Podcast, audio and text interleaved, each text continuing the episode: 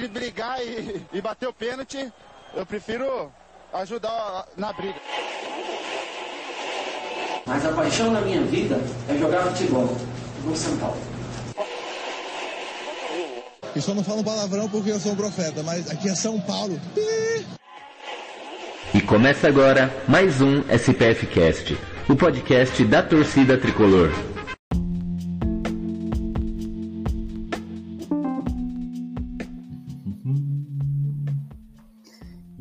3, 2, 1.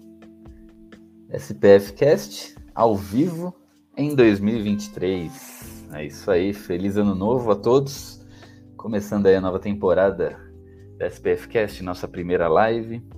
Você que está escutando a gente aí pelo podcast, nosso primeiro podcast, nosso primeiro programa, nossa primeira fofoca aqui em off, né? Bate-papo aqui, Leandro falando muito mal de Friends aí. Você que é fã de Friends, por favor, entre no Twitter, Canalha, no. Twitter dele aí.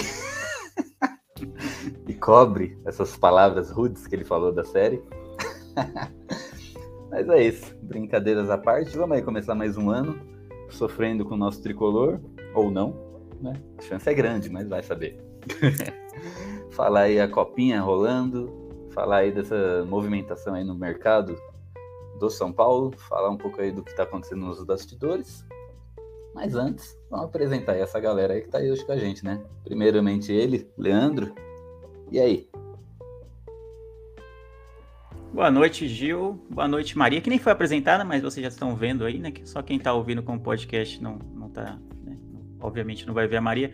Mas sim, essa semana tem São Paulo e isso é uma ameaça. Então, se você. É o momento para você abandonar a temporada tricolor, é agora, antes do primeiro jogo, porque senão você vai se iludir, como a gente vai se iludir ao, ao decorrer do ano, vai achar que a gente vai ganhar o Paulista, vai achar que a gente vai ganhar a Copa do Brasil, a gente não vai ganhar nada esse ano. Esse é o fato. Mas então, se você quer fugir, fuja agora, antes do primeiro jogo. Estamos aí para mais um ano de SPF Cast. Muito bom estar com vocês na live, no podcast, em todas as redes sociais e afins. Então vamos lá, vamos falar de São Paulo, infelizmente. É isso aí. E aqui com a gente também, Maria, ela que tá sorrindo, feliz, porque vai começar a ver nosso tricolor. Eu nunca vi uma pessoa tão alegre assim com o nosso São Paulo. Ah, demais, não, não tô rindo por causa de nenhum outro motivo. Aqui é só quando eu falo, quando eu rio de São Paulo é riso de nervoso. Vocês têm que ter, ter isso em mente. Bom, então, é, desejo aí nosso feliz ano novo a todos os ouvintes e telespectadores da nossa live para um 2023 em que a gente pode não esperar que o São Paulo ganhe alguma coisa, mas vamos esperar que a gente seja constante nesse podcast. mas também não prometemos nada. Aqui a gente não cria expectativas falsas em vocês, igual certos times de futebol, entendeu? Então é isso, mas é um prazer estar aqui com vocês de novo, infelizmente para falar de São Paulo, mas pelo menos estamos, estamos em boa companhia, né? Então bora lá para nossa temporada de 2023. É isso aí. Eu sou o Gil, vamos falar de São Paulo. Aqui assim, a gente já joga a expectativa lá embaixo, que é pro que vier, vier, vem de bom tamanho. né? A gente fica alegre, né? A gente fala, vamos estar aqui toda semana. Ou não. Então a pessoa já não tá esperando. Aí quando a gente aparece, pô, esses caras apareceram. Então aí vamos ouvir eles, né? Porque se eles aparecerem é porque eles estão com vontade de falar. Então é, sai mais leio, não estão lá por obrigação, né? porque o Leandro mandou. Porque o Leandro é, como diz a Maria, o único que tem lugar de fala aqui nesse podcast. Que ele é. Ele Só aparece ele aqui. pode cobrar alguma coisa. Só ele. Só- ele é o único que tem direito a dar uma bronca aqui em qualquer um, o único que tem direito a cobrar qualquer um aqui. A palavra dele daqui a um tempo vai. Isso mostra vai- bem a situação do podcast, né? Se é eu que tô podendo cobrar, tá bem feio mesmo. Verdade. Vamos, vamos ver a assiduidade agora que o Reinaldo saiu, né? Talvez ele perca um pouco do pique. De aparecer aí no programa. Saudades, saudades. Saudades King Naldo. Bem-vindo 2023. Eita, nosso tricolor, vamos lá, né? A gente já começa aí, esse ano tem jogo do São Paulo logo cedo, né? O campeonato aí paulista começando adiantado, né? Em comparação com os anos, anteriores. Mas já tá rolando copinha. O nosso tricolor, nosso tricolorzinho na copinha né, venceu aí os dois primeiros jogos, mas reza a lenda que não está tão bem assim, não está jogando tão bem assim, depois a gente vai falar disso ainda. Como todo, toda virada de ano aí, temos movimentações aí, jogador acabando o contrato saindo, jogador voltando de empréstimo, jogador chegando, né? Gente, vamos falar disso também. E eu queria ver aí com vocês qual é a expectativa aí com, com o nosso tricolor, né? Na verdade, não com o tricolor, com o futebol, né? A gente acabou de sair de uma Copa do Mundo, onde a gente assistia jogos mais ou menos assim, tipo Argentina e França na final, né? Também teve Inglaterra e, e França também, puta jogão. E agora a gente vai chegar e ver São Paulo e Ituano no domingo. Qual que é a expectativa aí em referente, é, referente ao futebol, a, a beleza do futebol? Né? É o mesmo esporte, não é? O que, que, que, vai acontecer? O que, que vocês esperam? Né? Bom, vou começar então. em relação ao futebol no geral, é um, muito amplo, né? Mas falando de, de São Paulo especificamente, as expectativas são muito baixas. A gente vai falar um pouco mais disso para frente, vamos falar das contratações, das, é, de quem saiu e tudo mais. Mas para o São Paulo eu realmente não estou muito animada, porque acho que o ano passado acabou com uma ressaca moral muito grande, né? Até aqui no próprio podcast a gente ficou bem desanimado em fazer programa e tudo mais, muito por causa disso. Não só porque perdeu o título que, assim, salvaria, entre aspas, o nosso ano, mas pela forma como perdeu e pela forma como as coisas foram acontecendo no Campeonato Brasileiro no final da temporada. Eu estava assim, meio que acompanhando o São Paulo por osmose, porque eu realmente não estava com, com ânimo, só, minha cabeça só já estava ali pensando, chega logo Copa do Mundo. E aí a gente tem Copa do Mundo que sempre é bom, independente do que acontece, é, é um momento de, de catarse do brasileiro, que a gente pode esquecer tudo que está acontecendo de errado no país e no mundo e, e pensar só na, na alegria da Copa, nas histórias. E eu acho que é, relacionando o São Paulo à Copa do Mundo, eu particularmente fiquei muito feliz porque o Arboleda conseguiu ir para a Copa, porque isso era um, um, medo que a torcida tinha, né? A gente estava super é, na torcida realmente para que ele conseguisse ir. Ele não entrou em campo, mas para qualquer jogador, só o fato de você estar escalado ali e participando, viajando com a sua seleção para uma Copa, isso já é uma coisa muito extraordinária. Torci pelo Equador por causa dele, infelizmente não rolou, mas é, valeu pelo, pelo que a, a seleção apresentou. Sobre a seleção brasileira, só o que eu posso dizer é, é repetindo aqui o, o, o, grande meme de 2022, que destreza, porque eu não tenho nenhum comentário além desse para fazer, acho que assim, não tem análise que, que dê para fazer nesse momento, que dê para a gente esquecer de como foi Sim, para mim, desde 2014, né? Porque 2014 é um negócio totalmente fora da curva mas foi muito pior do que a derrota em 2018, na minha visão. Mas eu, enquanto Messizete, fiquei muito feliz pelo Messi, tá? Você que acha ruim brasileiro e que torce pra Argentina pode me julgar aí da sua casa, eu não me importo, que nem era minha torcida pela Argentina, minha torcida era pelo Messi, eu fiquei muito feliz pelo, enfim, pela forma como a Copa terminou para ele. Acho que assim foi, né, para quem gosta dessa coisa de de roteiro de seleção dentro de Copa do Mundo foi um roteiro perfeito pela forma como a Argentina começou e como ela terminou a Copa do Mundo. E aí agora para 2023, vamos ver, né? Não dá para saber ainda o que vai acontecer. Mas voltando aí, né, dei toda essa volta para o São Paulo, realmente é, não tem nem como saber, porque é um time completamente mudado. Mas eu confesso que olhando para a forma como os nossos rivais e os grandes times, né, os times é, mais fortes do Brasil hoje, desde os últimos anos, como eles estão é, se comportando na janela e tudo mais, minhas expectativas realmente não são das melhores para o time. Mas temos Rogério Ceni, o homem Ele, ele sabe que faz, então vamos ver. Não, perfeito. Seu comentário da Copa. Né? Eu fiquei bem decepcionado também, falando, aproveitando o ganchinho da Copa aí. Acho que as últimas três Copas eu não, não acreditava no Brasil, né? A de 2010 eu tinha raiva, né? Porque foi aquele pós 2006 lá que foi decepcionante, né? Para mim pareceu o time do como é que chama o time da NBA lá, o All Star Team lá, o time, time das estrelas lá. Para mim era de 2006, né? Só tinha os, os era tudo melhor do mundo ali, Gaúcho, Ronaldo, tá, o que aconteceu, o que aconteceu. A partir daí eu, eu peguei uma certa raiva, né?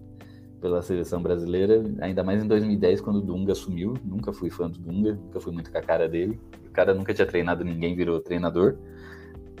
Uh, 2010, 2014, um time horrível. Né? Hoje a gente olha aquele time, pelo amor de Deus. Né? Era o menino Alegria nas pernas, Oscar. Era... Só tinha o Neymar, né? Também, tanto que o pessoal falava Neymar, Neymar dependência.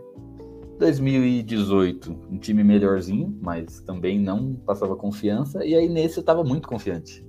Eu falei, mano, cara, tá tudo certinho. Tem ali, né, experiência com juventude e todos os jogadores ali arrebentando na Europa, até os caras do banco. E deu no que deu, né? Uma derrota boba, assim, pra Croácia. Uma derrota estilo São Paulo mesmo, assim. Né? Você tá com o jogo na mão, aí vai lá e sobe todo mundo, sem necessidade nenhuma nem na e... Copa do Mundo São Paulo dá paz pra gente. É impressionante. Não dá. Não dá, cara. E aí fiquei bem decepcionado. Não gostaria de torcer para a Argentina de jeito nenhum, mas meu apreço pelo Messi por esse fim de não, não que eu esteja aposentando ele, né, mas esse, esse final de, de história da carreira dele aí, né?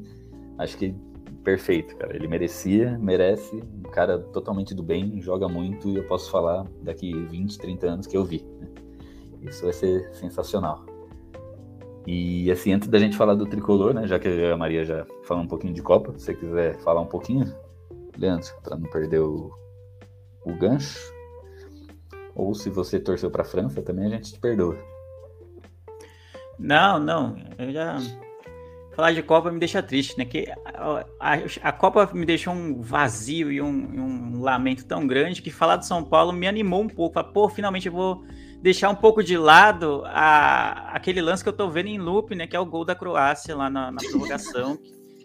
que eu achei que o trauma da Bélgica em 2018 eu achei que era muito grande, mas o da, o da Croácia conseguiu superar de uma maneira assim que ou a gente vai ficar quatro anos remoendo isso e a, enquanto a gente não tiver uma alegria futebolística com o Brasil, ou seja, ganhar uma Copa novamente, acho que esse trauma vai ser pesado. Enfim, eu não vou dizer que eu torci para o Messi, não. Meus advogados é, estão de férias, então eu vou, vou me abster de comentar sobre torcer para a Argentina ou torcer para o Messi na Copa do Mundo e afins. Também não torci para a França. É, é, tipo, a, a, final para mim, Argentina e França, era tipo se fosse uma final é, Corinthians e Flamengo, sabe? Para mim, tipo, a gente já entrou derrotado já com essa final. Não tinha jeito. Se, se Marrocos tivesse feito um milagre, e quase aconteceu o um milagre do, de Marrocos eliminar a França, pô, eu ia comprar a camisa do, do Marrocos e vamos para cima da Argentina. E é nós, e vamos, vamos para cima. Como não aconteceu o milagre, ficou próximo, mas não aconteceu, eu me, me contentei a admirar o bom futebol, que foi uma boa final realmente. Era para a Argentina ter sacolado, essa é a verdade, foi um massacre e o resultado no, no final não, não, diz o que foi o jogo, né? A França achou dois gols no final e conseguiu levar para prorrogação e depois levar para os pênaltis, mas no, no, no frigir dos ovos, como diriam os antigos, a Argentina foi superior o tempo inteiro, né? Foi, foi muito, muito, muito superior, assim. E foi muito bom para ver o Mbappé, tipo, ah, futebol sul-americano, não sei o quê, aquela coisa toda que ele falou antes da Copa. O que não deixa de ser verdade, esse é o problema. O que ele falou tem, tem seu fundo de verdade. Mas ver ele tomando do próprio veneno foi maravilhoso. Mas dizer que eu torci pra Argentina e pro Messi, não. Mas enfim, a Copa do Mundo deixa um vazio que vai ser. Vai ser. Como é que chama? Ocupado por uma competição de, do mesmo tamanho da, e importância da Copa do Mundo, que é o Paulistão 2023, né? No qual o São Paulo estreia no próximo domingo. Perfeito, perfeito. Só não concordo com as suas palavras de que o Mbappé tá certo. Jamais. Ele, ele falou que a preparação das seleções é melhor na Europa é, do que no Brasil. Ele disse que as seleções sul-americanas têm poucos jogos de grande calibre, né? De, de grande então. É, impacto, assim, no decorrer dos quatro anos. O que é verdade, porém depende, porque a França enfrenta uns Liechtenstein da vida, uns San Marino é. da vida também, que ninguém fala nada, né? Mas enfim, eles, eles se enfrentam entre eles e acabou de certa forma, sendo prejudicial até para as próprias seleções europeias, né? Que elas não estavam preparadas para enfrentar seleções asiáticas e africanas e também as sul-americanas. Algumas passaram muito mais mal do que deveriam, tipo a Holanda para o Equador. Era para ter perdido para o Equador, tomou um baile do Equador, mas não, o Equador não, não soube ganhar o jogo. E teve outros casos durante a Copa. Então, eles se fecharem lá nas Liga, na Liga das Nações é prejudicial para o resto do mundo? Sim, mas também é prejudicial para eles mesmos porque eles acabam sem tanta referência de, de, como jogar com outras seleções. Mas eu entendi o ponto do Mbappé quando ele soltou a frase. Mas era aquele tipo de frase que ele solta e vai virar a zica automática, né? E foi exatamente o que aconteceu. Tomou do. do... Nossa, é, o karma bateu muito rápido nele. Então é isso, né? Verdade. Só, só relembrando aqui quem que a França enfrentou nas eliminatórias: ó. Ucrânia, Cazaquistão, Bósnia e Finlândia. Nada que um uma Venezuela não, não se equiparasse a esses times. Ah, a Venezuela se classificaria ali na repescagem para a Copa na Europa, com certeza. Com certeza. É, e lembrando que a Itália não se classificou, né? Pelo amor de Deus. Mas é isso. Chega de falar de Copa, vamos falar de coisa boa, vamos falar de tricolor. Eita, lá, né? Hoje, hoje o tricolor se encontra 100% aí no ano, né? Não perdeu ainda. Não perdemos ainda. Não perdemos ainda. Podemos, podemos dizer aí que uma campanha magnífica até o momento. E aí, o que pensar? Assim, vamos, eu, vou, eu tenho um, um pensamento aqui, eu queria compartilhar com vocês. Ultimamente, o, o futebol tá mudando, né? Tá tendo uma injeção de, de grana em certos times, né? Entre eles Palmeiras, Flamengo, até o Atlético Mineiro, né? E aí tá, tá correndo alguns por fora, que tá deixando um pouquinho desigual, né? O futebol que brasileiro, né? Que todo mundo sempre enche a boca para falar o pior, o campeonato mais difícil do mundo é o brasileiro, porque você nunca sabe quem vai ganhar, né? Cada é, nunca, até não sei que ano, nunca tinha se repetido uma final. Acho que até hoje nunca se repetiu uma final, né? Porque aí depois começou os pontos corridos. Só que agora, né, a gente já começa o ano pensando já em, não, vamos tentar pegar uma Libertadores, né? Vamos, quem sabe, ganhar um Paulista. Por quê? Porque tá, o São Paulo, ele é um time que ele não evoluiu ao longo, ao decorrer do, do tempo, né? Devido a essa diretoria arcaica que ele possui. Aquele monte de né, de senhor, um monte de dinossauro lá na diretoria que ficam só alternando entre eles mesmos e fingindo que são inimigos, quando na verdade está todo mundo ali em prol mesmo, dos, das mesmas metas. E aí o São, o São Paulo fica, continua nessa. Todo ano está sem dinheiro, todo ano está endividado, enquanto é, uma parcela de times aí tem, tem seu dinheiro, tem seu investimento e, e, e, gente, e acaba deixando desigual. Eu lembro que quando ia começar um ano, ah, vamos, vamos jogar uns 6, 10 anos atrás. A gente não sabia quem ia ganhar. O São Paulo ia lá, fazia uma contratação legal, outras mais ou menos, e a gente sempre estava disputando. Agora a gente já começa o ano sabendo que vai perder e que é um. E que seria um alívio se né, ganhasse um Paulistinha ou se classificasse para para Libertadores diretamente. Vocês têm esse. Vocês, estão, vocês têm esse. compartilham desse sentimento, né? É, Maria, como, como é, fala você primeiro. Tipo, tem a ver isso? Essa, ah, é, que... Euro, eles estão falando que até, até tem um nome, Euro. Como é que é? Euro. Europeização do, do Brasil. Porque na Europa, é, a Espanha tem dois times, na Alemanha tem. Na Alemanha tem um, na verdade, né? Na, né, em outro lugar tem dois. Aí no Brasil estão querendo deixar dessa forma também, parece, né? É Palmeiras e Flamengo, uhum. ponto. O resto corre por fora. Né? E isso está acontecendo aqui e a gente está virando um Atlético de Madrid, né? Tipo, ah, um dia se ganhar, beleza, tá bom, tá ótimo, deu sorte, mas normalmente vai disputar para ficar ali, ó. na rabeira. Uhum.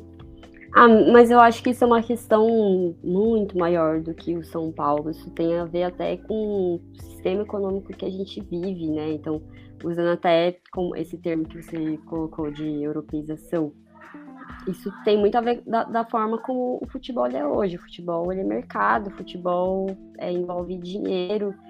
Então é muito difícil você ter um essa é, que, que, você tenha vários times no mesmo nível ou alguma coisa nesse sentido.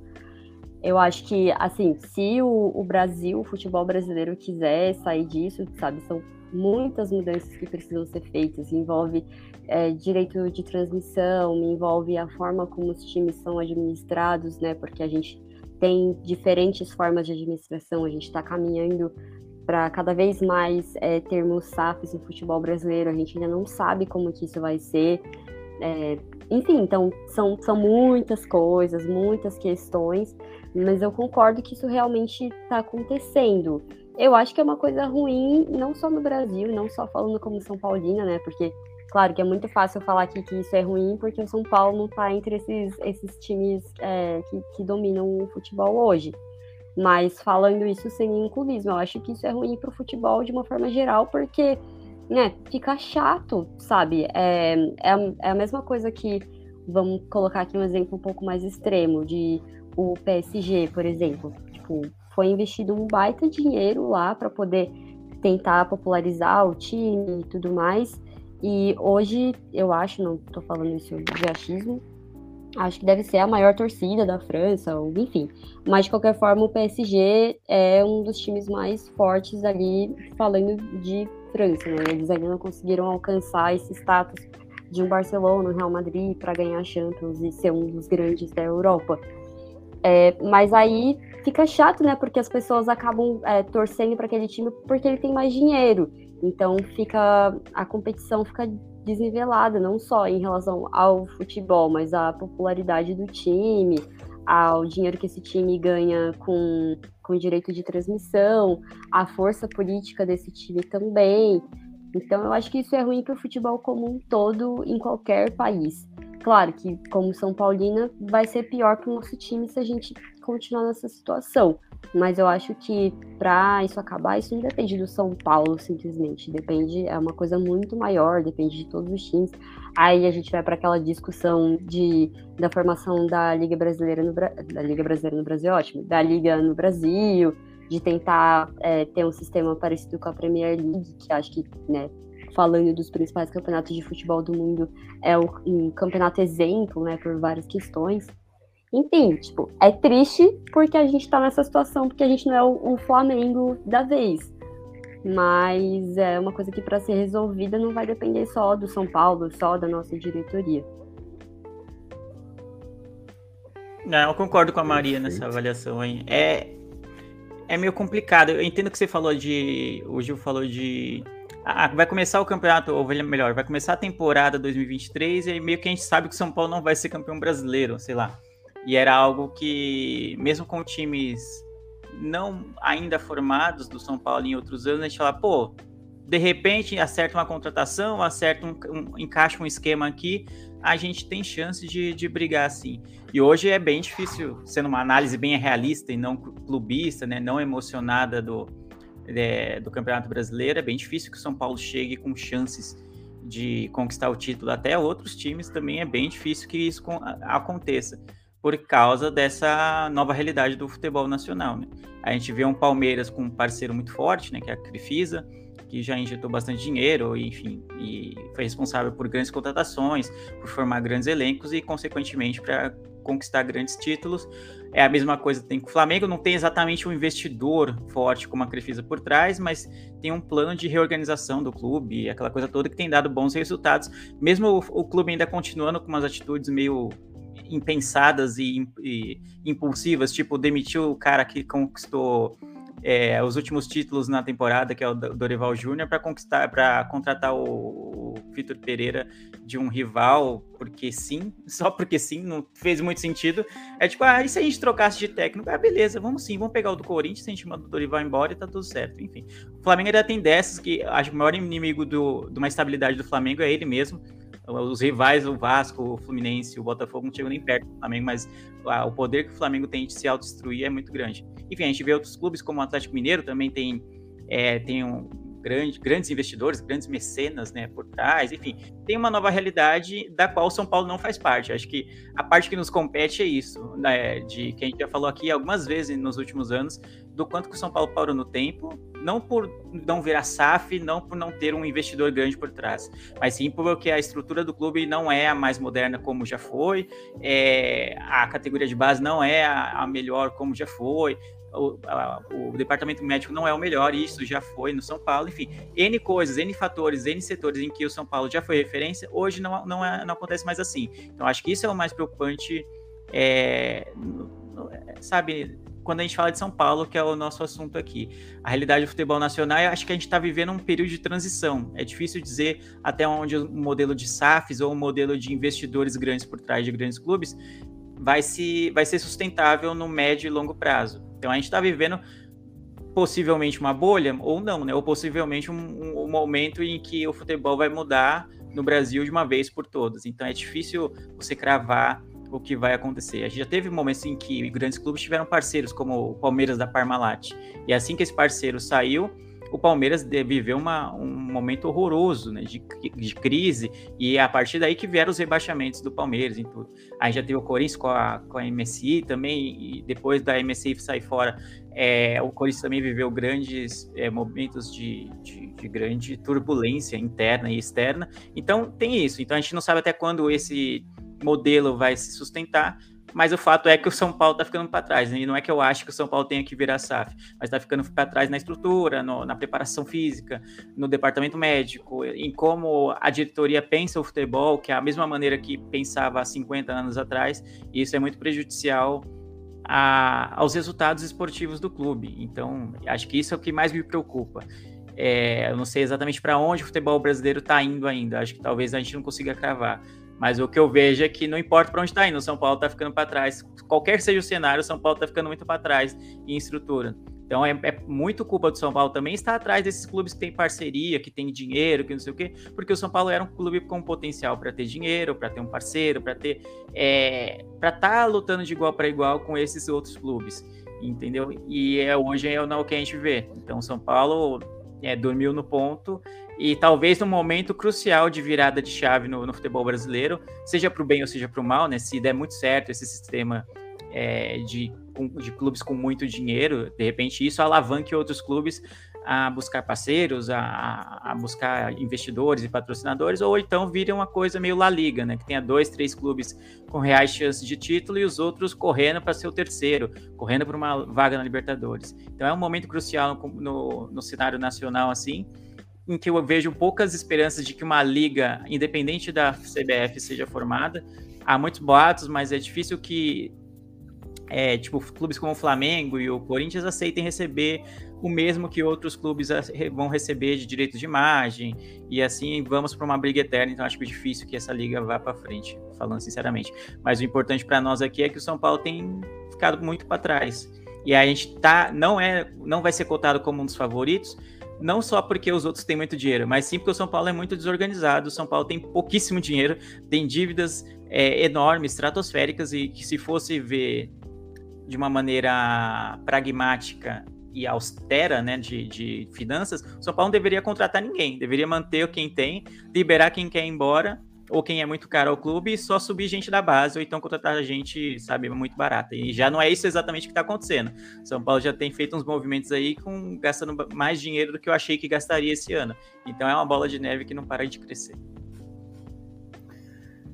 Perfeito. Pelo jeito, vocês têm o mesmo sentimento que eu aí, né? A gente já começa o ano um, um pezinho atrás, um passinho atrás, né? Ou talvez dois até. Uhum. Mas é isso aí. Falando em começar o ano, né? Vamos ver aí quem o, o timaço que o São Paulo está formando aí para início da temporada 2023, né? chegaram diversos jogadores aí top de linha, saíram alguns que não estavam mais servindo, né? Então a gente vai teremos aí uma bela caminhada ao topo, né? Saiu um time inteiro, praticamente, né? Saiu 11 jogadores, dentre eles Reinaldo, Miranda, Éder, Marcos Guilherme e Andrés Colorado. Esses daí acabou o contrato, não foram renovados e vazaram. Busto saiu, que pediu para sair, pede para sair. Nicão foi emprestado ao Cruzeiro. Léo foi para o Vasco, vem, vendido ao Vasco. Thiago Couto foi emprestado ao Juventude. Luizão estava em final de contrato, foi para o West Ham, da Inglaterra. E o ídolo da Maria, Igor Gomes, também saiu rumo ao Atlético Mineiro. E o Patrick também. Aqui na, na, montagem que eu fiz aí, o nome dele foi lá para baixo. Desculpa aí, Patrick. Ídolo do Beto Silva também, que não consta aqui hoje. Né? Então todos esses saíram. E quem chegou foi uma galera aí, né? Uma galera aí meio do. meio underground né? do futebol, né? Os atacantes Pedrinho e Marcos Paulo, goleiro Rafael, zagueiro Alan Franco, meia Wellington Mouse, Wellington Rato, o volante parça do Arboleda, que jogou a Copa do Mundo pelo Equador. Eu não sei falar esse nome, é Jackson Mendes, acho que é isso. Não foi anunciado ainda, mas já apareceu com camisa e tudo. Lisier e Orejuela voltam aí de empréstimo. E o Rogério Ceni está aguardando a chegada de David, que foi pedido por ele, mas David do Internacional. Mas reza a lenda que tem alguns entra entradas aí na negociação. Ah, saídas e chegadas, né? Normalmente o que, que a gente faz? Dá a nossa opinião de quem foi vai com Deus e quem chegou e Deus me livre, né? é, quem saiu? Essa galera aí, Maria. Alguém vai fazer falta, na sua opinião? Ou... Vai. vai. Porra! Que isso. Bom, vamos lá. Que janela de transferências do São Paulo, hein? Bom, até, até difícil expressar. Bom, é, algumas saídas, apesar de a gente saber que vai fazer falta para o elenco, é compreensível. A gente, é, por exemplo, Miranda, o, o próprio Léo, Reinaldo, enfim, é, faz sentido de, diante no, da nossa realidade financeira e de questões de desgaste também. Algumas, eu acho que para mim, os que eu mais vou sentir, ou mais senti quando anunciaram, é a saída do, do Luizão, mas também entendo pelo que eu vi o Casares falando sobre a, a situação financeira, né, que teve entrave para tentar renovar, o, o, valor não ia valer a pena. Mas, enfim, pelo menos foi, foi para fora, né? Eu acho que o, a grande questão é se vai sair do São Paulo, que pelo menos vá para fora para não ser é, rival aqui dentro, né? Para não um bom jogador sair e no fim das contas enfrentar o São Paulo ao longo do ano. Mas acho que a, a, a o grande é, que é o, o, toda a torcida entende como uma saída ruim é a do Patrick porque foi, né, várias vezes ao, longo do nos programas aqui a gente falou sobre a importância dele, sobre ele ser um dos jogadores é, mais equilibrados ao longo do ano, de como o time jogava mal quando ele não estava bem, né? Ele é um provavelmente o jogador que mais fazia falta quando ele não estava em campo ou quando ele não estava no seu melhor dia. Então, saiu por uma questão boba, e não digo nem que a saída dele foi é, errada, digamos assim, no sentido de, de, Eu acho que há alguma razão, né? Não, não discordo disso, eu acho que faz sentido é, olhando por essa forma, mas foi uma coisa boba, né? Algo que poderia ter sido evitado. É uma situação diferente do Igor Gomes, por exemplo, que eu também acho que vai fazer falta, Porém, eu entendo super e eu acho até bom que ele tenha saído. Minha única tristeza é ele ter ido para um, um time que a gente vai enfrentar e é um time que vai estar tá reforçando um dos melhores elencos, um dos melhores times do país, que é o Atlético Mineiro. E aí, no final das contas, o Patrick também, né, ainda não foi anunciado, mas está praticamente acertado que ele vai para o Galo também. Então, mas eu entendo o desgaste dele com a torcida e essa foi a razão que ele colocou também para a saída dele. Ele tem um carinho muito grande pelo São Paulo Vamos ver se ele vai virar um Rodrigo Caio 2.0. E em relação às chegadas, já vou emendar aqui meu comentário. Eu não tenho muito a falar sobre os jogadores, porque, como o próprio Gil falou, né, é uma expressão bonita que ele usou, né? Jogadores underground, para não falar que são jogadores é, desconhecidos. Bom, eu não tenho o que falar sobre eles, além de que eu não faço a menor ideia de como vai ser esse time, como eu já falei, né? O, o Gero tá montando e a gente vai ver como que vai ser São Paulo de 2023. E meus únicos comentários são: é triste ver que esses são os jogadores que o São Paulo está contratando hoje, mas essa é a realidade do São Paulo, sabe? É, a gente não tem dinheiro para poder trazer grandes jogadores, ou enfim mas pelo menos dessa vez são jogadores que foram pedidos pelo Rogério, então ele já tem um plano para eles, é diferente né, de vários jogadores que chegaram no ano passado que ele simplesmente não conseguiu usar porque não, não tinha as características que ele gosta no time.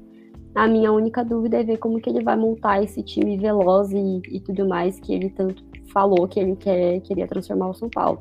Com esses jogadores que ele trouxe, até porque vieram só dois, é, dois atacantes. E também tem a questão da, do retorno de empréstimo, né? Lisieiro e Orejuela.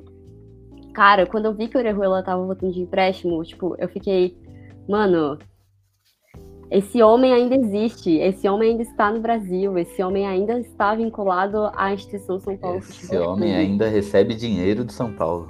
Sim, pelo amor de Deus, se livre, se livre deste macho, São Paulo. Esse homem é tóxico, ele não serve para você, entendeu?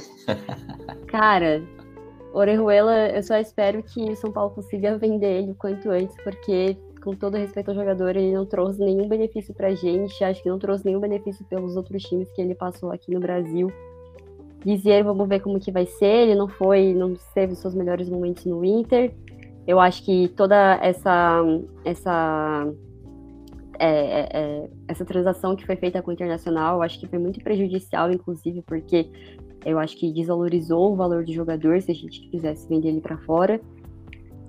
Então, assim, é uma caixinha de surpresas, ainda não dá para saber o que vem pela frente, mas acho que não sei dizer se São Paulo foi bem, porque essa é a nossa realidade financeira, mas acho que teve jogadores superfaturados no meio dessa, dessas transferências. Então, assim, não, acho que não foi horrível, mas também não foi bom. Então, e, e, a gente ainda não sabe como que esse time vai jogar, mas olhando no papel, é um time pior do que o do ano passado. Mas talvez vocês discordem de mim, essa é a minha visão. Cara, é difícil. Porque, tipo assim, né? Aí a gente fala, parece que a gente é saudosista ou é viúva. Mas olhando assim, ó, bem na nossa cara, assim, ó, tá até escrito, né? Tipo, tudo bem. Reinaldo. O Reinaldo tinha que sair de São Paulo há anos. Mas, sei lá, quem tá chegando, quem será desses caras aí que é melhor que o Reinaldo, né? Que vai fazer mais pelo São Paulo do que o Reinaldo? De, tipo, o Léo. Não, não, era um, não é um militão da vida, né? O Léo. Mas, poxa, era bonzinho, cara. Agora tá vindo o Alan Franco. Não sei. É que no caso do Léo também, ele queria sair. O São Paulo queria manter, mas ele, ele que pediu pra, pra ir embora. Por é, a, ma o, a maior parte do problema, do maior não, né? Boa parte do problema do São Paulo é que parece que o São Paulo virou um ambiente tóxico. Sei lá, boa, muitos jogadores aí estão saindo por desgaste, né? Tipo o próprio Igor Gomes. Né? Ah, ele é um novo Kaká? Não, jamais. Tá longe disso e entregou a paçoca em vários jogos. Mas é um moleque, poderia, né, dar um lapidar, ele pode vir, vir a ser um bom jogador, né? Agora veremos no Atlético Mineiro. Mas assim, em, acho que faz dois anos que ele virou o, o como é que chama? Eu falo Martin, mas não é a palavra Martin, né? Ele, ele virou, o bode expiatório, né? Isso, então, assim, bode expiatório. tá mal, né? é por culpa não. do Igor Gomes. Isso. Nossa, Giovanni, você está falando que o Igor Gomes é bom? Que ele é... Não, não é bom, cara. Mas também não, é, não era culpado do negócio. Longe disso. É a mesma coisa do Reinaldo, mesma coisa do. De quem? O Patrick também, né? Patrick ainda jogou bem, né? Tá, reza a lenda que saiu aí por motivos disciplinares, né? Aí é outra. Aí é uma, acho que é uma outra análise que a gente precisa fazer também. Né? O cara é bom tal, mas também não pode chegar e fazer o que quer, né? Apesar que o Daniel Alves chegou fazendo o que fez, fez o que quis, montou time e recebe salário até hoje, 500 mil por mês, mesmo sem jogar. Mas né, eu não queria nem falar o nome dele aqui, né? tem que ser um nome a não ser citado. Né? Peço até perdão aí a quem está escutando a gente. Mas assim, né? Esses caras que estão saindo, a maioria são. Não cabem no São Paulo que a gente conhece. Mas, cara, não tá entrando gente, né? Que não chega nem ao nível dos que tá saindo, né? Então, pra onde a gente vai? Né? Talvez eu pague a língua aí com um ou com outro, mas duvido que todos esses caras aí vão vingar. Né? Talvez aí o goleiro me surpreenda. Talvez o Wellington Rato. O Wellington Rato, cara, tem muita cara de Chiesa, assim, essa contratação. Tipo... Mano, não sei, cara. Posso estar sendo pessimista, mas o São Paulo me fez assim, cara. Tá me fazendo assim. Vai, Leandro. Fala aí antes que eu fale mais mal de alguém. Que beleza. Eu concordo com o que vocês falaram. É, acho que a, a, saída mais sentida, é, acho que para mim é o Patrick também. Pelo que ele mostrou no ano passado, é, ainda não jogando todos os jogos, ele ah, no, mas nos jogos que, em que ele esteve disponível, ele foi essencial, assim, nos bons momentos do São Paulo. Então, acho que é, é alguém que eu não queria que saísse, mas teve toda aquela treta com o Rogério, uma, uma situação meio esquisita né, no, no final da temporada, que é, o Rogério é, basicamente manda e desmanda no São Paulo, e isso tem seus lados bons, muitos bons, né? que a gente acaba sabendo bastidores que a gente não saberia com outro técnico, mas também tem seus lados um tanto quanto complicados, que é esse tipo de coisa, né? Qualquer jogador, sem exceção, que bater de frente com o técnico, e o técnico sendo Rogério no São Paulo, ele vai levar a pior. E foi, a mesma, foi o que aconteceu com o Patrick, e ele ficou um pouco sem clima de continuar, já que o Rogério ia continuar no, no clube. Então ele provavelmente vai. Não acho que não assinou ainda, mas é, sabe, questão de, de dias, assim, detalhes, para ir pro Atlético Mineiro, o que me. Eu, é o que me deixa mais triste ainda, que já é um bom time do Atlético Mineiro, teve resultados aquém no ano passado, mas é um bom time e vai pegar um dos nossos melhores jogadores da temporada passada, né? Então acho que para mim das saídas é, o Patrick é a mais sentida. Eu queria fazer uma nota, uma menção honrosa ao Léo. Muita gente criticava o Léo e tudo, mas ele sempre foi muito comprometido com, com o clube, muito comprometido em fazer uma função que não era exatamente a dele, né? É bom lembrar que ele chegou como lateral e foi se tornando zagueiro porque os técnicos pediram para que ele virasse um zagueiro, basicamente foi isso. E não, não, vejo que ele comprometeu tanto assim como tanta gente fala é, aí no, nas redes sociais, é, meio um, pouco de má vontade, eu acho, com o Léo, assim. Então, é um jogador que era ok, assim. Então, e, a gente já está acostumado com o técnico, já está acostumado com o esquema, então seria é alguém que talvez a gente sinta falta por, por conta disso. Alguém de confiança do técnico, mas que também já pediu para sair, né? É aquilo que o Gil falou. São Paulo não é um, não é um clube em que parece ser legal trabalhar, né? É uma pressão muito grande, como em outros clubes grandes mas é, é, sabe, fica meio que insalubre às vezes São Paulo. Parece aqueles, aquela, sabe, tem empresa que você olha, sei lá, no LinkedIn ou em, em sites de, de, de empregos, ele está sempre contratando para a mesma vaga.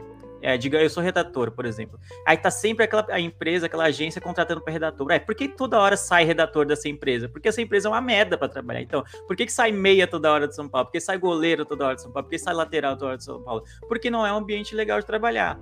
Não só pela falta de títulos, mas também pelo ambiente interno, pela diretoria, por, pela cobrança da torcida, por N fatores, se torna uma, uma empresa, né? Já que São Paulo não deixa de ser, né? Uma instituição ruim para se trabalhar. Então a pessoa, o jogador, assim que ele tem a oportunidade, fala, mano, eu quero sair vou jogar aqui um ano e depois, ah, é legal porque jogou no São Paulo, é, dá um, é, é bom pro currículo, vamos dizer assim, o jogador para falar que passou pelo São Paulo porque é um clube grande, mas vou vazar o quanto antes, e é isso que tem acontecido. E quem fica, acaba, mesmo quando tá bem, vai acabar, acaba se deteriorando a imagem, porque o clube não vai bem, então, ah, os veteranos do clube vão, vão sendo culpados, culpabilizados pela, pela fase ruim, e assim vai. Enfim, eu sinto falta do Patrick e do Léo, basicamente, dos que saíram. É, meus advogados per não permitem que eu fale sobre Reinaldo e Igor Gomes, então eu vou, vou, vou deixar aí para não, não sofrer nenhum tipo de processo. Sobre as chegadas, apesar, acho que o, o nome do Wellington Rato, né, o apelido, tem essa coisa meio jocosa, meio, assim, putz, o cara não, não, é possível que o cara vai jogar bem com um nome desse. Ah, então, sei lá. Mas dos, foi um dos poucos que eu realmente vi jogar, porque ele estava no Atlético Goianiense, a gente inclusive enfrentou algumas vezes o Atlético Goianiense na temporada passada e na, nos jogos que eu vi ele jogou bem. Eu vi alguns jogos do Atlético Goianiense e ele realmente foi bem na Sul-Americana, foi bem na Copa do Brasil, foi bem em alguns jogos do Brasileiro. É aquele é um meia ciscador, né, que a gente costuma dizer que tem certa velocidade que, de repente, num esquema bem armado, em alguma circunstância específica, possa ser uma válvula de escape que o Marcos Guilherme, por exemplo, nunca conseguiu ser no São Paulo. Então, de repente, é, seja isso. Então, eu vou dar um voto de confiança. Tem, tem potencial para ser uma contratação é, furada? Tem, mas é, dos que eu vi jogar, é, foram poucos, assim, do, dos que chegaram ao São Paulo. O Lisieiro, não, não sou fã do Lisieiro, mas ainda acho que ele vai ter chances com o Rogério. O Rogério já conhece, então é, é bem capaz que em algum momento da temporada ele volte a ter chances como titular. O Orejuela, por mim, podia, mano, nossa, podia continuar pagando salário e nem, nem usar, sabe? Acho que seria mais útil para o São Paulo do que ele ter que entrar em algum momento e, e entregar a paçoca, como já fez algumas vezes, não só no São Paulo, entendeu? Então acho que é isso. O goleiro Rafael eu quase não vi jogar, não, não conheço. É, o Alan Franco também não. O Pedrinho só conheço de nome e a mesma coisa do, do Marcos Paulo. Então, e a mesma coisa o Mendes também que chegou. Vi na Copa, mas pouquíssima coisa. Então, qualquer análise aqui seria muito mais achismo, então eu prefiro nem fazer. Então, da, dos que chegaram até agora, o Wellington Rato é o único que desperta certa curiosidade para saber como vai se adaptar num, num clube grande, já que ele vem do Atlético Goianiense. Eu queria só fazer um adendo que a gente acabou esquecendo de falar nas saídas, que para quem é nosso ouvinte fiel, percebeu a ausência de Beto aqui no programa hoje, né? Por que, que ele faltou? Foi mais uma saída, né, do, do São Paulo. É...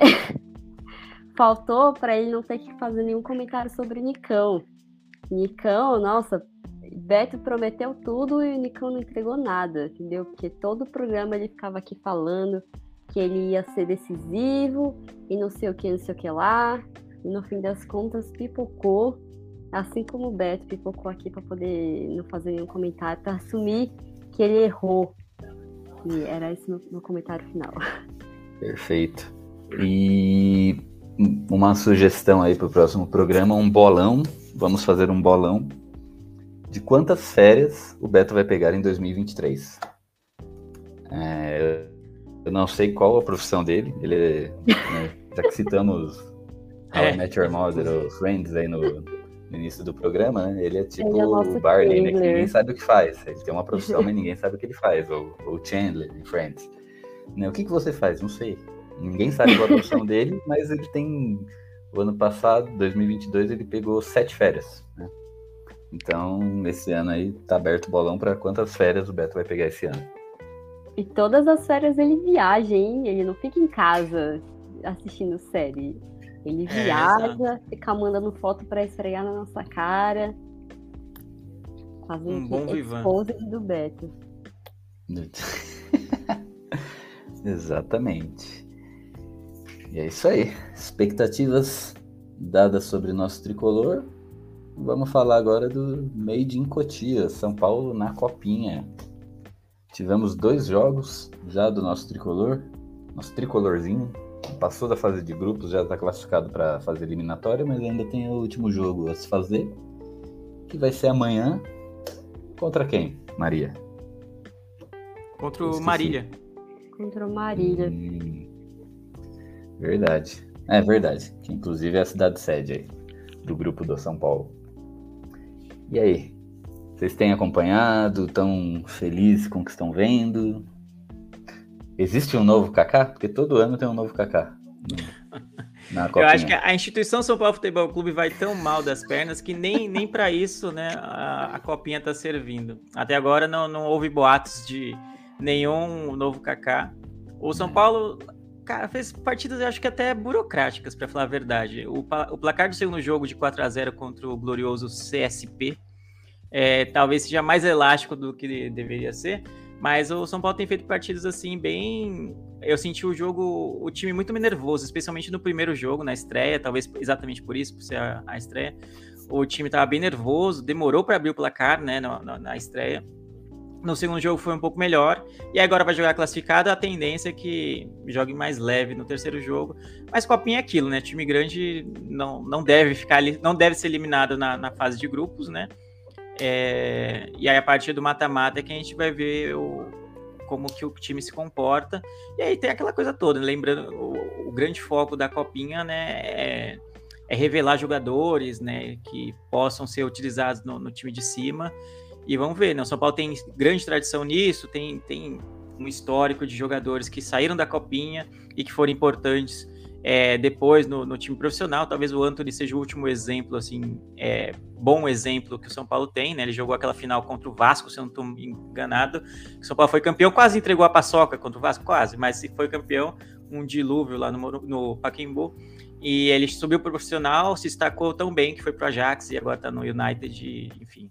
Então a gente espera isso, né? Mas gente, eu queria não depender da, da base para como tábua de salvação, né? Como o, o, Santos usa muito, né? Muito por falta de dinheiro. Mas olhando as contratações que a gente teve até agora para a próxima temporada, né? Para essa temporada que começa, é, é bom ficar com olhos abertos em relação à copinha, né? Mas eu espero que eles sejam usados pontualmente, né? Tenham chances em momentos oportunos da, da, da temporada e não sejam usados assim, não, entra aí e faz três gols, porque senão a gente vai ser eliminado, entendeu? Que às vezes acontece. Verdade. O Leandro usou uma frase aí que ela é bem, normalmente é bem usada, assim, né? Normalmente por quem perde, né? Tipo, é, tem, na, tem tanto na Copinha quanto no Campeonato Paulista, né? Da Copinha é. A Copinha não é feita para se cobrar títulos, é feita para revelar jogadores, né? Aí embaixo, dito de quem perdeu a Copinha. Sim. Quem perde a Copinha até, até entraram com faca ano passado no, no campo, né? É, no clássico. E o Paulista também, né? O Paulista não serve para nada, mas quando perde, derruba técnico, é, jogador vai embora. essas coisas que só o futebol brasileiro nos proporciona, né?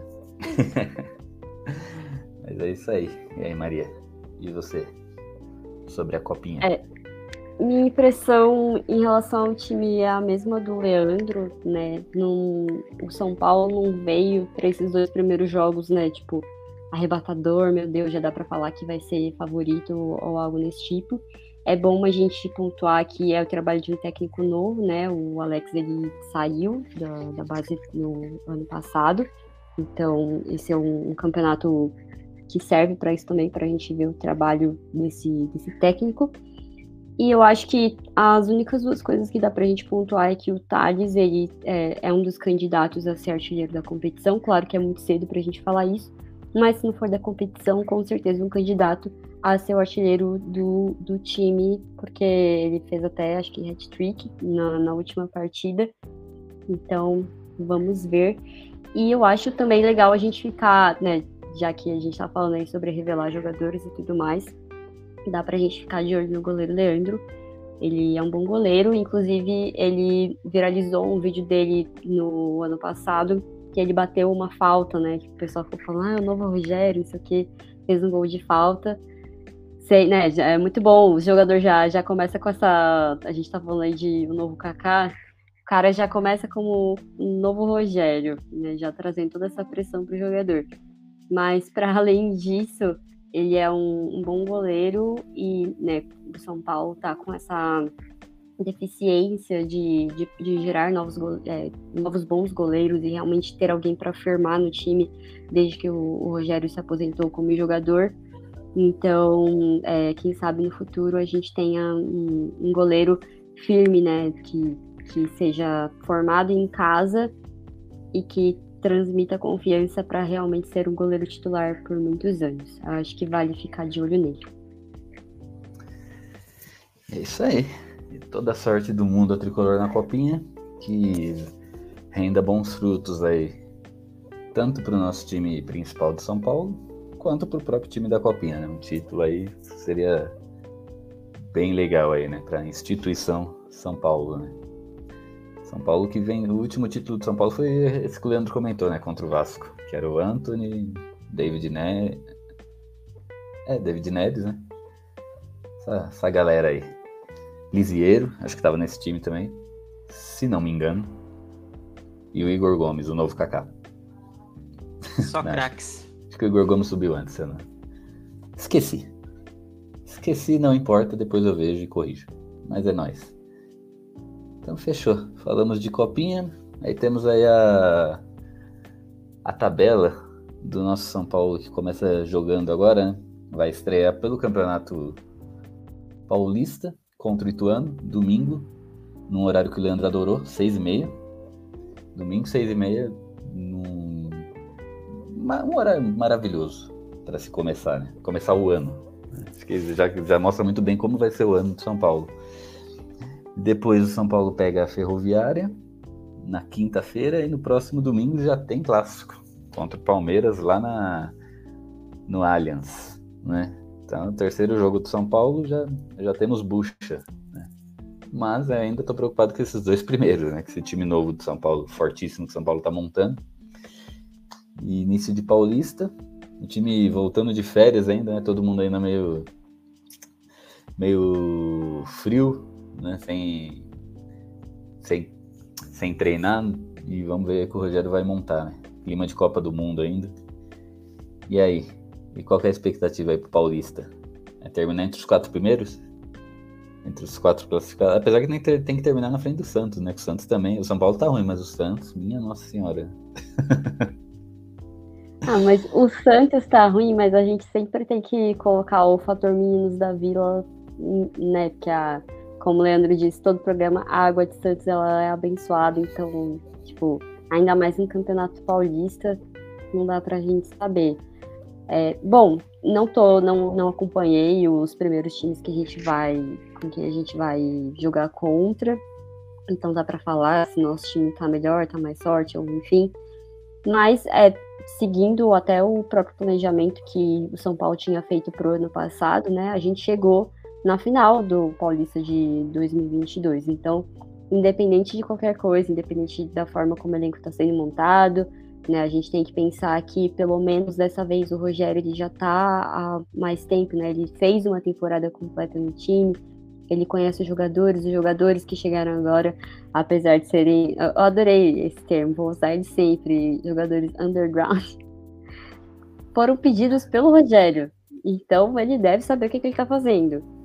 Então eu acho que não que a gente vai esperar, meu Deus, vai ser um São Paulo arrebatador, mas que a gente consiga chegar nas fases finais, é, apesar do, de ser o campeonato estadual mais forte do país, eu acho que São Paulo tem bagagem para poder conseguir chegar pelo menos na fase de mata-mata.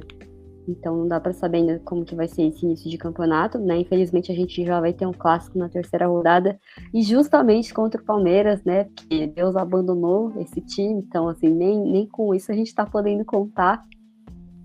Mas é, é clássico, é campeonato paulista, é começo de temporada, não é só o São Paulo que vai estar tá frio. Então vamos ver. As expectativas não são super altas, não estão lá em cima, mas também para Campeonato Paulista acho que não é terra arrasada. Isso aí. E aí, Leandro, alguma alguma expectativa aí acima da média? Ou tamo junto aí no mesmo barco furado? Eu acho que a gente tá junto nesse mesmo barco a, o barco está furado e a gente está, sabe, com, com a mão assim, tirando a água assim, do, do barco para ver se ele não afunda. É basicamente isso que a gente vai fazer durante o ano. É, também acho que não é uma terra arrasada é, para o Paulista, até porque né, nem começou. E talvez pegar o Palmeiras é, logo no, no, começo do campeonato seja um momento em que talvez o, o, próprio time do Palmeiras não esteja no seu melhor ainda. Né? Quem for pegar o Palmeiras lá para sexta, sétima, oitava, décima rodada e, e finalmente pegá-los no mata-mata, tendem a pegar um Palmeiras mais forte do que nas primeiras rodadas. Pode ser que a gente queime a língua falando isso aqui agora, mas é, é um momento de início, né? Que é, o Abel provavelmente ainda vai estar tá fazendo acertos no time, com os reforços que chegaram, com, com gente que saiu, aquela coisa toda que sempre tem. Ou então pode acontecer da gente tomar cinco gols do Hendrick logo no, no, no, na terceira rodada. Também pode acontecer. Mas enfim, eu, eu, é, já que não tem como fugir de enfrentar o Palmeiras, que seja logo no começo, talvez a gente tenha mais chances por ter esse fator assim do time estar tá em formação de uma temporada para outra, já que faz bastante tempo que o Palmeiras não joga, aquela coisa toda. Então é, devem ser feitas mudanças. Jogadores saíram, como o Scarpa, que é uma peça central do esquema do Palmeiras, enfim. De repente ainda o Abel não tem encontrado o melhor acerto na terceira rodada. Então, vamos lá. Mas é bom começar com um jogo em casa, né? Porque é, teoricamente o São Paulo é favorito contra o Ituano. Então, se começar bem, já é começar com duas vitórias antes de pegar o clássico, é, já dá uma tranquilidade melhor. Acho que o São Paulo deve classificar, né? Num cenário normal, né? Nada de nada sobrenatural acontecer, o São Paulo classifica-se para as quartas de final. E aí depende muito de quem for o adversário das quartas, já que, se eu não me engano, ainda é jogo único nas quartas, então tudo pode acontecer. É só lembrar do Mirassol, quando a gente enfrentou eles no, no, acho que 2020, no Paulistão 2020. Então acho que até as quartas é garantido que o São Paulo chega. A partir daí vai depender de como a gente chegar até lá e quem for quem forem os nossos adversários na, na sequência. Só para te, só te dar um calafrio aí, os possíveis adversários do São Paulo, ou é, minha opinião, né? Ou Guarani ou Mirassol. Porque normalmente nas quartas a gente pega o segundo colocado do nosso é, próprio sim, grupo. É, sim, o segundo do, do próprio grupo, é verdade. É. Eu acredito que o Guarani tá melhor que o Mirassol, então pro, provavelmente seja o Guarani. Mas, né? É só um achismo barato meu aqui. Pode ser o Mirassol para para relembrar todos os nossos pesadelos mais obscuros, né? Meu Deus. Terrível. E é isso aí. É isso aí, galera. Começando aqui 2023, novos ânimos aqui, novo SPF Cast aí com uma nova identidade, mas com as mesmas carinhas e a mesma ausência do Beto Silva aí, que provavelmente está em alguma praia na Grécia curtindo suas primeiras férias aí de 2023. Mas beleza. Acho que aí abordamos aí tudo, damos nossa nossa nosso palpite aí, nossa expectativa aí quanto ao esse início de ano conturbado de São Paulo, essa movimentação aí, tudo tudo parte aqui tudo na base do achismo, né? Não, não dá para ter nenhuma opinião concreta, isso a gente vai vai é, tendo aí no decorrer do campeonato. Mas é isso. Então, Leandro, suas considerações finais aí, seus, seus recadinhos, seus contatos, que eles vai indicar aí a, a live da Maria aí no Instagram, né, sobre procrastinação também. Ótima live aí. É verdade.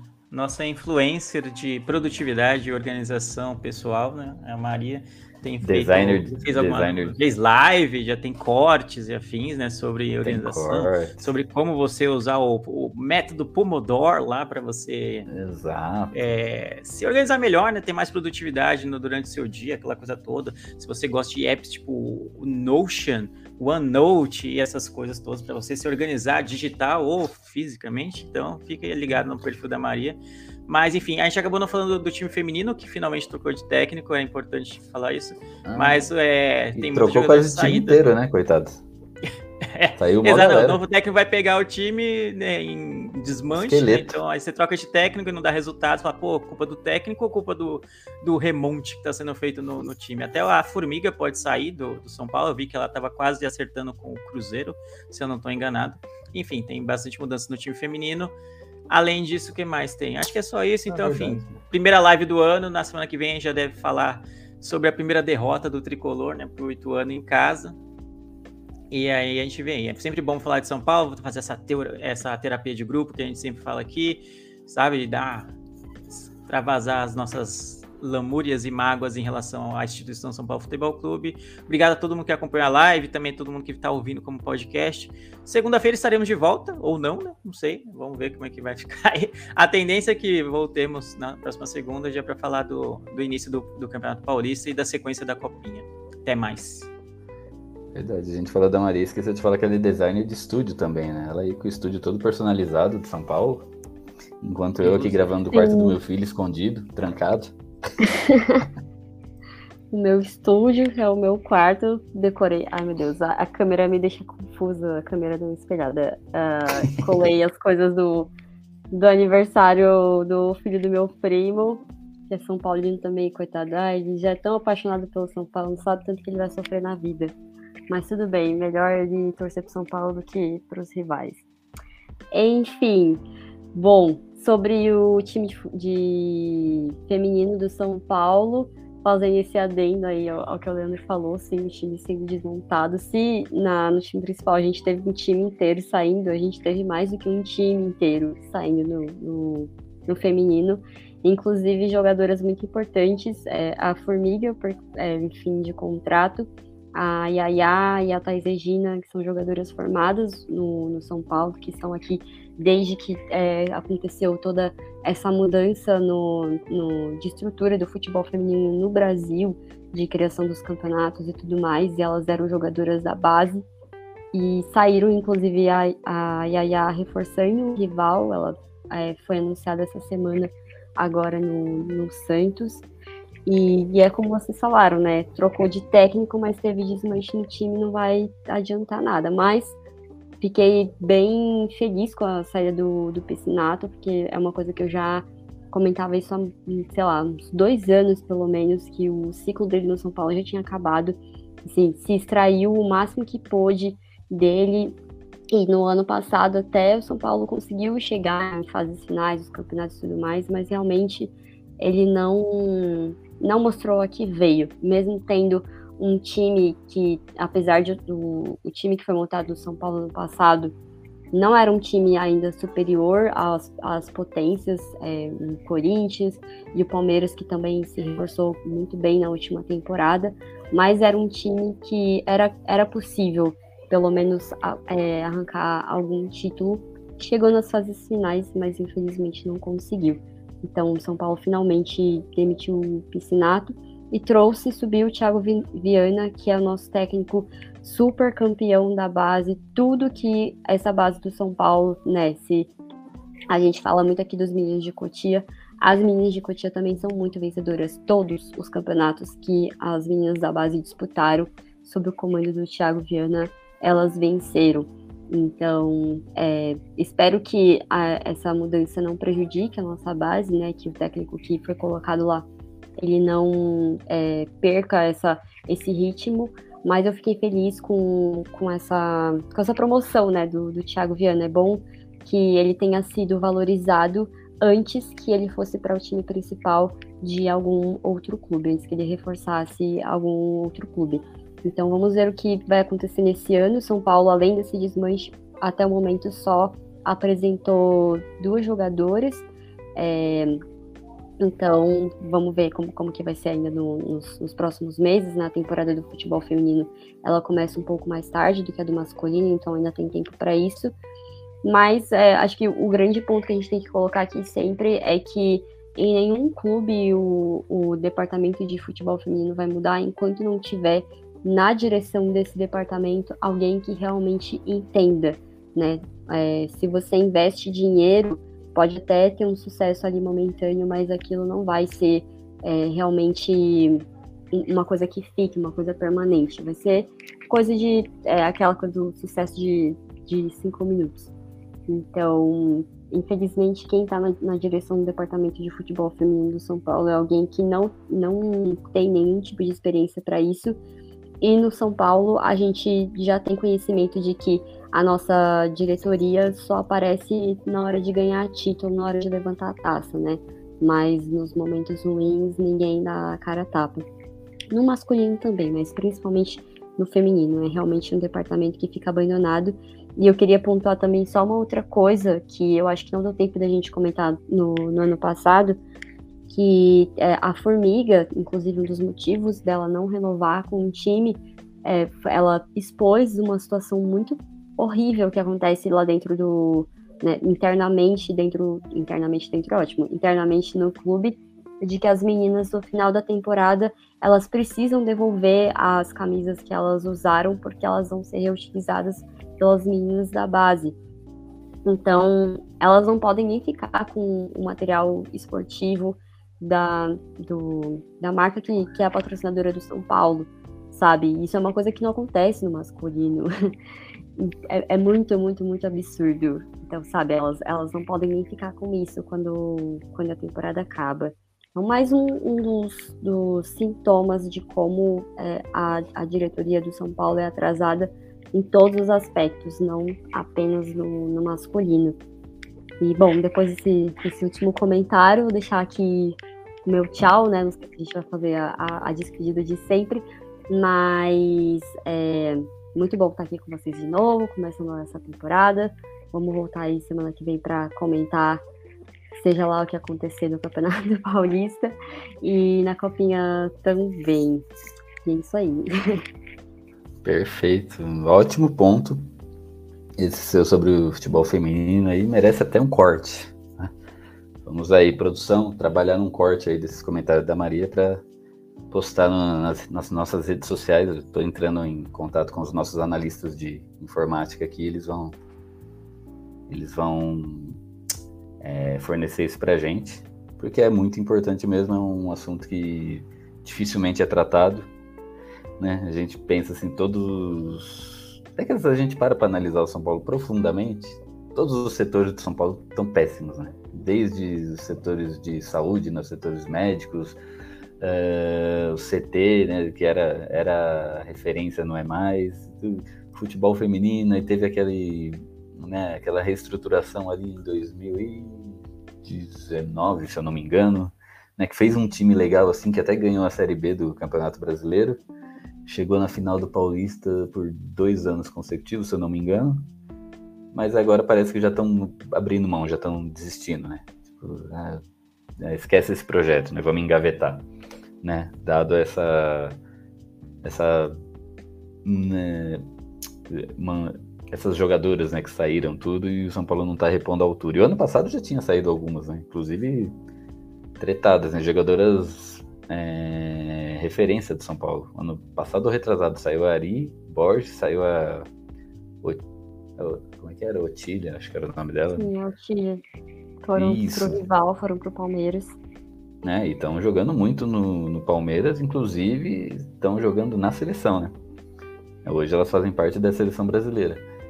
E agora saíram ótimas jogadoras também, inclusive uma dentre elas a Thaís Regina, que foi pro Flamengo, que era um, uma ótima zagueira que também está na seleção brasileira, né? Então são perdas assim do São Paulo que dificilmente vai repor a altura.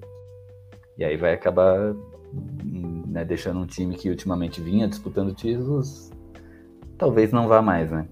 E aí vamos cair no mará. E aí quanto menos disputa, vai ter menos investimento e vira um, um ciclo aí, né? Uma pena, mas a gente está aqui para ver, a gente está aqui para cobrar.